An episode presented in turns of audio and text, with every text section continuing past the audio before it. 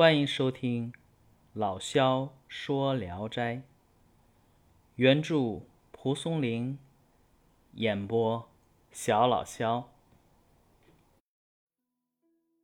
今天讲的这一篇啊，叫《王六郎》，是我非常喜欢的一篇。有个姓许的人，家住在淄川的北城。以捕鱼为业，每天夜里，他都要带酒到河边，一边饮酒一边捕鱼。每次饮酒时啊，他都先把一些酒祭洒在地上，祷告说：“河中的淹死鬼，请来喝酒吧。”习以为常。别人在这里捕鱼，几乎打不着什么，只有他呀，打的鱼满筐满篓。一天晚上呢，徐某又在自斟自饮，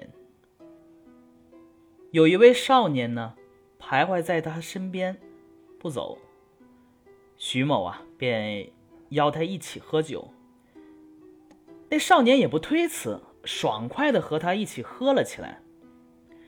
结果呀，这一整夜也没打着一条鱼。徐某的心里很失望啊。少年站起身来说：“请让我到下游为你去赶鱼吧。”说完啊，就飘飘然的离开了。不一会儿，他返回来说：“很多鱼都来了。”果然啊。就听到河里鱼群叽叽噗噗的声音。徐某呢，撒下渔网，果然打上好多鱼，条条啊都有一尺多长。徐某很高兴啊，连忙向少年道谢。回去的时候啊，他要把鱼送给少年，少年呢却不肯收，说。多次喝到你的好酒，这一点小事儿算不上什么报答。嗯，如果你不嫌弃的话，希望以后可以常常这样。徐某说：“咱们刚只喝了一晚上的酒，怎么谈得上是多次呢？不过如果你愿意常来光顾，那我实在是非常高兴啊。只是很惭愧，自己。”没法报答你给我赶鱼的盛情啊！徐某呢，又问他姓名和字号。少年回答说：“我姓王，没有字号，见面可以叫我王六郎。”说完呢，两个人便分手了。第二天呢，徐某卖掉鱼赚了很多钱，又多买了一些酒。晚上来到河边，只见那少年已经先到了，两人呢就又高高兴兴的喝起来。喝了几杯以后呢，这个少年又起身为徐某去赶鱼了。就这样啊，两个人过了半年。一天啊，少年忽然告诉徐某说：“结识你以来，感情超过了亲兄弟。”可是，和你分别的日子就要到了。话语啊，说的十分凄楚。徐某吃惊的问：“这是怎么回事呢？”少年几次开口都止住了，最后终于说：“唉，感情好的像咱们这样，我说出来或许你不会惊讶吧。现在，我和你就要分开了。”我不妨跟你实话实说，我其实是个鬼，只是生前最喜欢喝酒，喝的大醉以后淹死在这里，有好几年了。以前你捕的鱼之所以远远比别人多，就是因为我在暗中为你驱赶，为的是报答你洒酒祭奠的情谊。明天我的醉期就满了。将有人来代替我，我要到阳间去投生。咱们相聚只有今天一晚了，因此就，唉。徐某某一听王六郎是鬼，刚开始啊很惊恐。然而毕竟在一起亲近这么长时间，也就不害怕了。而且他也因为分别也很难过。徐某斟满一杯酒，对王六郎说：“六郎喝了这杯酒，不要再难过了。刚认识，马上就要分手。”当然是很让人伤心的，不过你罪孽期马上就满了，要脱离苦海，正应该庆贺，再悲痛就不合情理了。于是啊，两个人又举杯畅饮起来。徐某又问：“来代替你的是什么人呢？”王六郎回答：“兄长在河边看着，明天中午。”有一个少妇渡河时会淹死，就是他了。然后这个时候听见村子里的鸡已经叫过，王六郎与徐某才洒泪告别。第二天，徐某在河边认真的等待，准备看这件奇异的事情。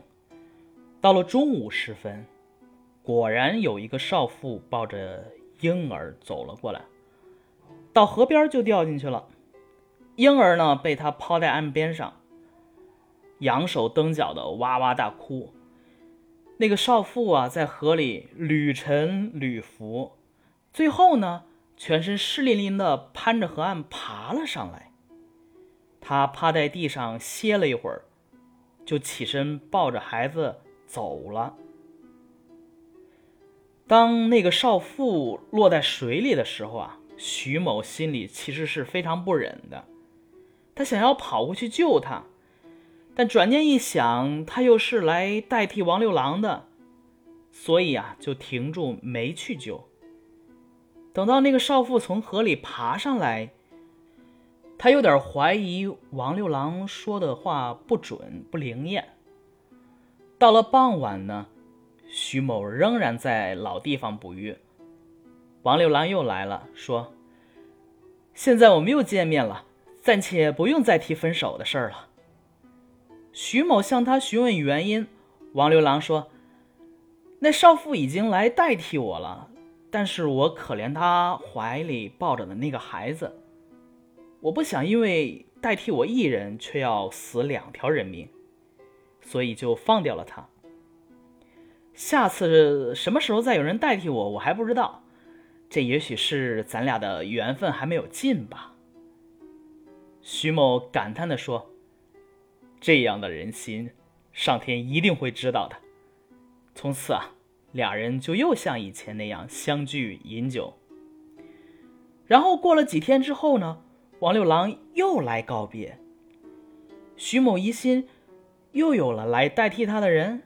王六郎说：“这次不是有人代替我。”嗯，上回我的一番恻隐之心，果然是被上天知道了。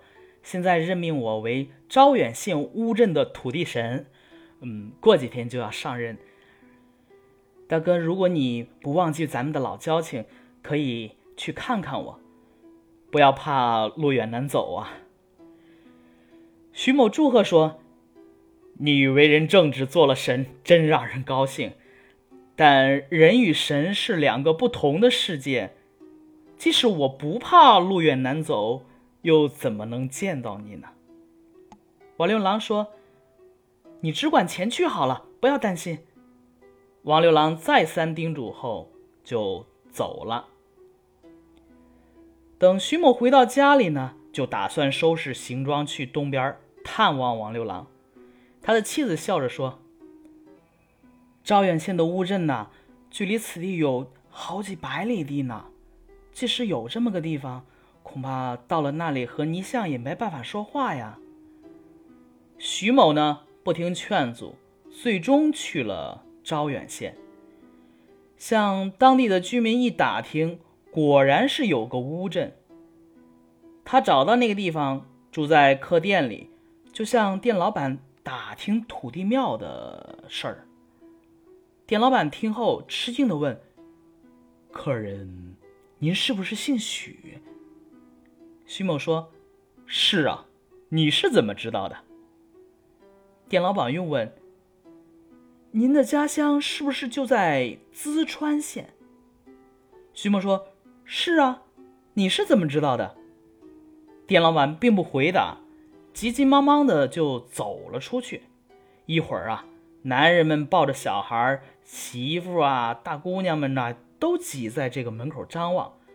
镇上的人纷纷都来了，人群就像一堵墙，把徐某围在了中间。徐某更加惊讶，于是啊，众人就告诉他：前几天夜里，我们梦见土地神说。淄川县啊，有我的一个姓许的朋友，马上要来，请大家送他一些盘缠。所以啊，我们在这里已经恭候您很久了。徐某听了，很是惊奇，然后呢，便前往土地庙去祭告说：自从和你分别后，我日日夜夜的思念着你。现在啊，我从远处来实践我们的约定，又蒙你在梦里指示百姓资助我，实在是让我心中感激。只是惭愧啊，没有什么丰厚的礼物，仅有薄酒一杯。如果你不嫌弃，请你像在河边那样喝了吧。祝告完毕，他又烧了纸钱。一会儿呢，只见从神座后面刮起了一阵风，旋转了很长时间才散了。当夜呢，徐某梦见王六郎啊衣冠齐整的来见他，和从前是迥然不同。王六郎道谢说：“有劳你远来探望，让我喜泪交流，但我现在做了这个小官儿，不方便与你会面。”虽然近在咫尺，却像隔着万水千山，心里很是难过。这个地方的百姓会送你一些薄礼，就算我对老朋友的一点心意吧。你如果定下了回去的日子，到时候我再来相送。住了几天呢，徐某打算回去，当地人呐都殷勤的挽留他，早上请吃饭，晚上邀喝酒。每天啊都要轮换好几家，徐某呢最后是坚持要回去，众人没办法，就只能让他走。但是呢送他的时候啊，众人拿着礼单，抱着包袱，纷纷前来送礼。不到一个早晨，送来的礼物就装满了一口袋。临行时啊。镇上的老人和小孩全都为徐某饯行送别。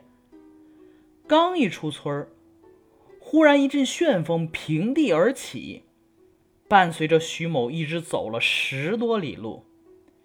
徐某再三拜谢：“六郎，请多保重，不要再劳你送远了。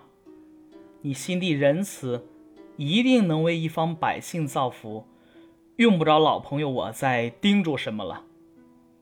那阵风呢，在地上盘旋了很久，才渐渐的离去了。村里来送徐某的人也都惊叹着回村了。徐某回到家里，日子渐渐富裕起来，就不再打鱼了。后来他遇见招远来的人，问起土地神，都说十分灵验，是有求必应。也有人说，王六郎的任所在章丘县的石坑庄，但是这就不知道是谁说的对了。易史是说，做了高官，仍旧不忘贫贱之交，这就是王六郎之所以成神的原因。且看今天那些坐在车里的达官显贵，还肯相认戴草帽的旧日穷朋友吗？我的家乡啊，有个士绅，家里十分贫穷，有一个自幼相好的朋友担任了收入丰厚的官职，便想前去投奔，认为啊一定能得到照顾。于是拿出全部钱财来置办行装。经过了千里跋涉，到了那里，却大失所望。最后只好花光钱，又卖掉了坐骑，才得以回家。他同族的一个弟弟呢，生性幽默，编了个月令来嘲笑他，说：“是月也，哥哥至，貂帽解，伞盖不张，马化为驴，靴使收声。”念此啊，可作一笑。好，这一篇就讲完了。王六郎啊，这一篇写的是淄川许姓渔父，因为啊每晚打鱼饮酒都要把酒敬一下这个落水鬼，于是呢就结识了河中的逆鬼王六郎，并建立了友谊。这个友谊啊，不以生死相隔，不以异类见猜，也不以远隔千里就中断了。更不以身份地位的变化而改变。故事本来的宗旨呢，是歌颂王六郎置身青云，无望贫贱。但是呢，我自己在读这一篇的时候啊，却感觉到很温暖，因为啊，我总是想到夏目友人帐和尸变一样啊。王六郎呢，会让我想起夏目那些好的鬼怪精灵，而尸变的女鬼呢，又让我想起夏目在夜里被恶鬼追着满山遍野奔跑的样子。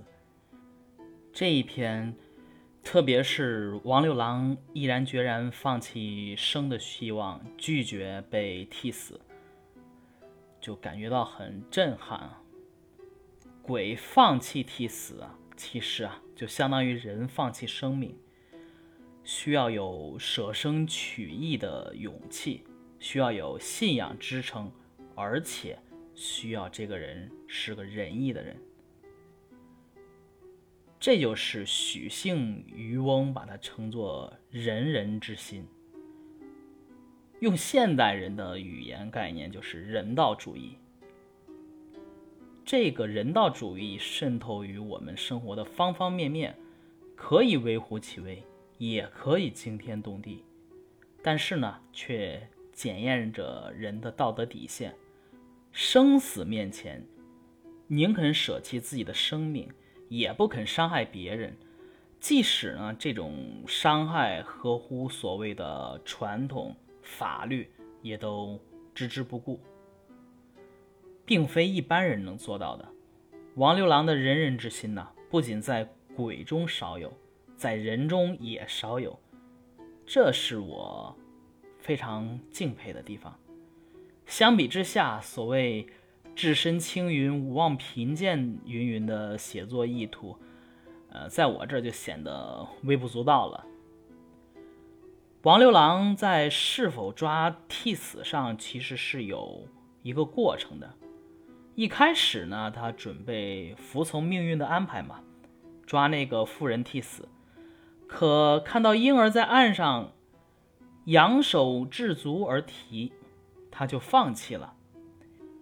许姓渔夫呢，面对妇人臣服者屡矣，也一良不忍。这揭示出两个人的内心矛盾。由于真实啊。这一个过程，更让人平添一层敬意。所以啊，整篇故事当中，我们就被弥漫在这篇故事里的仁义、温暖所包围，这种友情的感觉是很好的。好，今天的故事就讲完了，大家晚安。